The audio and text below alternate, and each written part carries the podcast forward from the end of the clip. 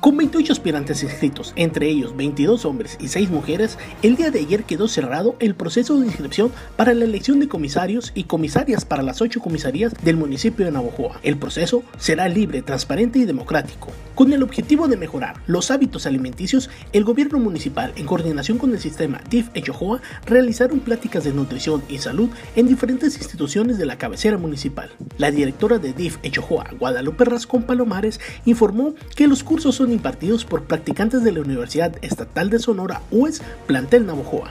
Durante la conferencia matutina, Andrés Manuel López Obrador, presidente de la República, detalló que será a través de una encuesta el método que se decidirá si se elimina o no el horario de verano, el cual se encuentra vigente en el país desde el año de 1996.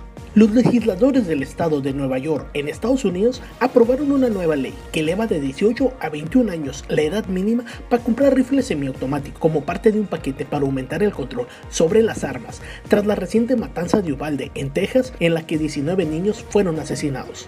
El Museo de la Cultura del Mundo de Gotemburgo, Suecia, devolverá un valioso acervo de piezas rituales de la cultura yaqui a México, informó el Instituto Nacional de Arqueología e Historia.